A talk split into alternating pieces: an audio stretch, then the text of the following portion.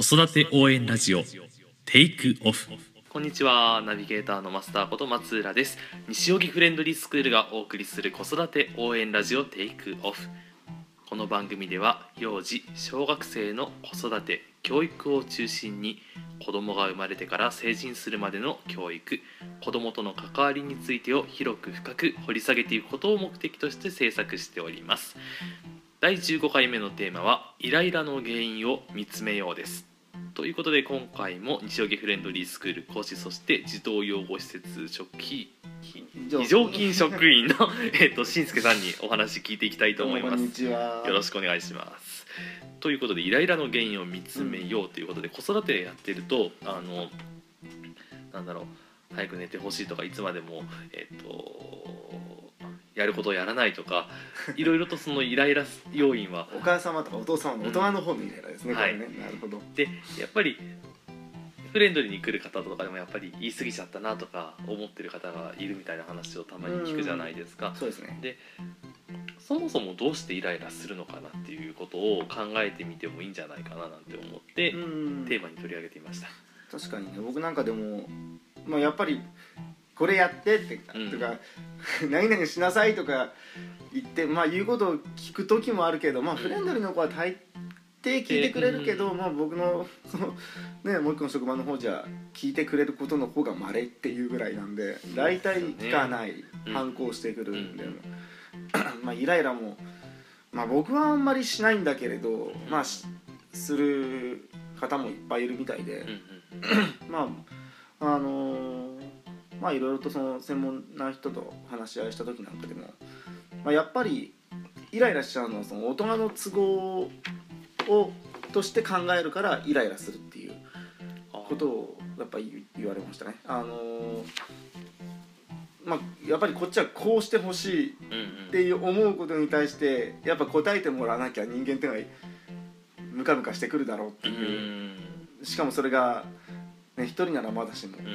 2人とか3人とかになってきたらもどんどん倍々でうそう倍の倍でイライララしてきちゃうけど、まあそこはでもやっぱりおこっちが怒ったってしょうがないし、ん。うんそのことに関して、だからまあ初めからその、まあ、聞かないだろうなというふうな前提で話すっていうのが一番こっちの気も楽だから僕はそうしてるんですけどねそっか声かけする段階でこれを言ったら聞いてくれるっていうふうに自分の中で決めちゃって声かけしてるからうまくいかないと そああもうってなってしまう。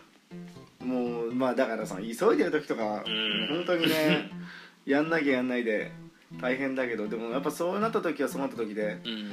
あの怒って騒ぐと余計いい結果は出ないから、あのね、子供がテンション上がってるのに、うん。大人のこっちがさらにテンション上げたらもっと向こう上がっちゃうから。ああそうですよね。いつも言う話で。いつも言う話で。そう。テンション上げ合っちゃってもね。うん。もうそれで最後子供はね特に幼児なんか泣くしかなくなってくるからうん。もっと面倒くさいことになっちゃう。うん。収めるのに時間かかっちゃいますしね、うん。結果的にじゃあやっぱりそのイライラした時に大人の方はまずは一呼吸置きましょうかというところなんですかね、うんそこが多分一番大事なところで。うん。もう向こうが騒ぐからこっちももっとでかい声で黙って騒げじゃ、ね、うん。相乗効果でいいことなんで 確かに。まあでも、まあ、ちょっとこれ意地悪な話だけどあのまあ普段のねあのしつけ次第かもしれないけど電車の中とか、うん。公共の場とかで大きい声出しちゃった時ってなんだろう緊急的にすぐに子供を落ち着かせなきゃいけなかったりする時ってつい大人とかまあみんなそうだけど焦って強めになっちゃったりすることもあったりするのかなって。まだそういう時に役立つのはその予防的教育。予防的教育。そううん。一番まあ喋ったかどうかわからないけど、まあ、電車では中ではどうするんだっけっていう話をあのあらかじめ子供にしておくっていう、あのその場でいきなり騒いでるところに解き伏せたところで3歳4歳5歳はわからないっていう。うん。間に合わない気持ち的にもね。だから、まあ、あらかじめそういうのは僕はもうじゃあ今からどこに行くんだっけ？何に乗るんだっけ？っていうでじゃあその中ではどうしなきゃいけないんだっけっていう話を初めの初めにもやっておいて。で電車に乗る直前にも一回電車の中どうするんだっけ？っていうふうにあらかじめこうあの伝えておくっていうのが大事なんですね。そこは。ほどね、うん。本当にこれ効果があるから。それはもうかなりまめにやっておいた方がより効いてくる。うん、うん、もうなるべくそれは。であのーなんだろう。うーんそれも機械的にじゃなくて毎回毎回ちゃんとその目を見てっていうかしっかりと言ってあげるのがそうそれも大事なんです大事だしねなんとなくじゃなくて。いやさらっと言う時も大事。あさらっとでもいいんだ、うん。えあの会話ぶった切って突然。えうん。ところでって。ああなるほど、そう意識づけさせるためにもところでちょっと聞きたいんだけどってさっき言ったこと覚えてるってっていう話で。なるほど、うん例の自分の言葉で言わせるっていうところも大事。お約束を、そうそうそう基本的には子供に自分で言わせて、うんまあ、まあさっき話戻るけどその電車の中でいきなり騒ぎ出しちゃったりとかした時の、まあ、まあそのその子に対してだからまあ何とも確実な方法はないけれど、うん 少なくともこっちが騒いじゃ使うというギャーギャーギャーギャー言ってんだったら、ね、子供の目線まで顔下げてうんうんこっちが落ち着きながら、まあ、ちょっとまず静かにしようかって、騒いでてしょうがないでしょうってだし電車の中だからっていうふうに。うん何してもこっちがどうなったって電車の中ではねもうどうしようもないですよね。騒いじゃいけない場所でうん。騒いでた場合はまずこっちが静かにうん。対応しないと。そうですよね。そういう意味ではその子供とはまあ一回じゃ聞かないんだっていうことを自分の中で何度も何度も反復していくことが大事なんですかね。100回言ったって聞かないからうん。ね、下手したら。でその大人自身も子供はそういうものだって思思い込ませるというかうん。そういうふうに思っていくことも大事。そう思わなきゃ多分できないんじゃないかな、あー。うん、どんどんイライラ積んでっちゃうしそんなことしたら。ですよね。ぱりしんせさんの普段の話聞いてるとあんまりその子供のやってしまったことに対してその時感情が激しく動くことってあんまりなさそうなこと僕はあんまりないから言ってますよね。うんそもそもそういうもんだと思ってるし。あうん。そうね。まあよっぽど電車間に合わないとかいう時は抱えてちゃったことあったけど。あ、うん、なるほど。うん。基本は常に冷静な。そうそうそうそう、うん。そうまあそういうのをずっと繰り積み重ねだから何事も、うん僕はそれを積み重ねていってるから、うんあのくだらないことでギャーギャー騒いだところで俺がギャーギャー言うことはないっていうふうに、なるほど子供たちも分かってるから。うん。だからあんまり無駄に騒がないかな。無駄に騒いでもしょうが俺の前じゃししょうがないっていうか、そうね。うん。うん。あでもねなかなかその走り回って逃げちゃったりすると焦っちゃうんですよね まあそうだおねーっと待て待てって言って。うん。あでもまあそうね。やっぱり一呼吸置いて、うん。うん。まあ、まあそれイライラとはまたちょっと違うのかもしれないけど。まあ、大事なのは向こうが騒いだ時にこそこっちはそそれの倍ぐらい冷静に、うん、ちょっと引いてあげるっていうか、うん。そうですね。一緒につんのめってっちゃうとねそうそうそう。どんどん加速してっちゃいますもんね。お互いが怒ってどうすんだよっていう、うん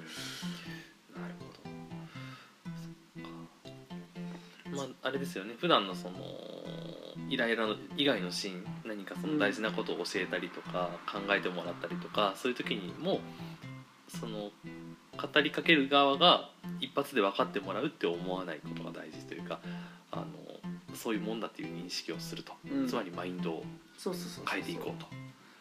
だからあの1回2回の失敗ぐらいで起こらないっていう、うん。僕なんかも昨日小学2年生がまあ僕前その1年生が俺の耳元で大声出した時にあそううんわーみたいな。そう。でそれはなんでダメなのかってうん鼓膜が破けちゃう、なんで鼓膜が破けるのかってとこまでちゃんと説明をして、うん他の子がいる時にもそれを言って全員にその話は共有をして、うん全員この話は覚えたなって言ったのにその2年生の子が俺の耳元でまたこの前昨日やっおてー。ですぐ逃げてったんだけど、うんちょっとおいでって言って。うん。そしたらこっち来て「前の話をお前は覚えてるか?」って言ってうん「覚えてる」って言ってうん「じゃあどんなのか言ってみろ」って。でまあ1回のミスだからな。1回目2回目のミスだから俺は今回怒んないけどって。うんうん。あの頼むよってやめてねって。あそう。多分そっちの方が効くと思うんだよね。あ制裁じゃなくてお約束の積み重ねにしてあげる。そう。多分そっちの方が効くと思うんだよね。ガンガン言ううんよりもしばらくだからこう目の前に呼んでうんうんあのまあ、なんで呼ばれたと思う?」って言って「あー。お前俺に何した?」って「その話前やったよね」って「なん。でか覚えてるか?」って。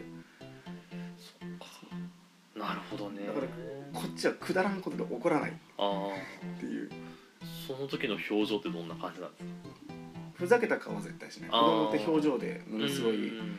表情をものすごい見てくるから。じゃあニヤニヤしちゃうともうそこでまたおふざけモードになっちゃう基本真顔。なるほどね。であの話が終わったらすぐに笑顔に戻す。こっちも。切り替えてあげるんだ。そういつまでも引きずるのが一番。向こうも嫌だしこっちも嫌だから、僕もねそこ下手なんですよね。一回怒っちゃうとその後の空気直すのが難しくて。コロッと変えるちょっと笑顔でブスッとしちゃうんですよね。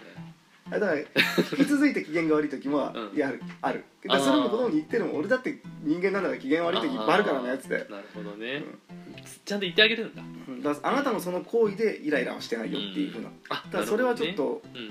今の良くないことだし俺も耳怪我しちゃったら嫌だからって、うん。うんなるほどね。ただし今回は許してやるから、なるほどなるほど。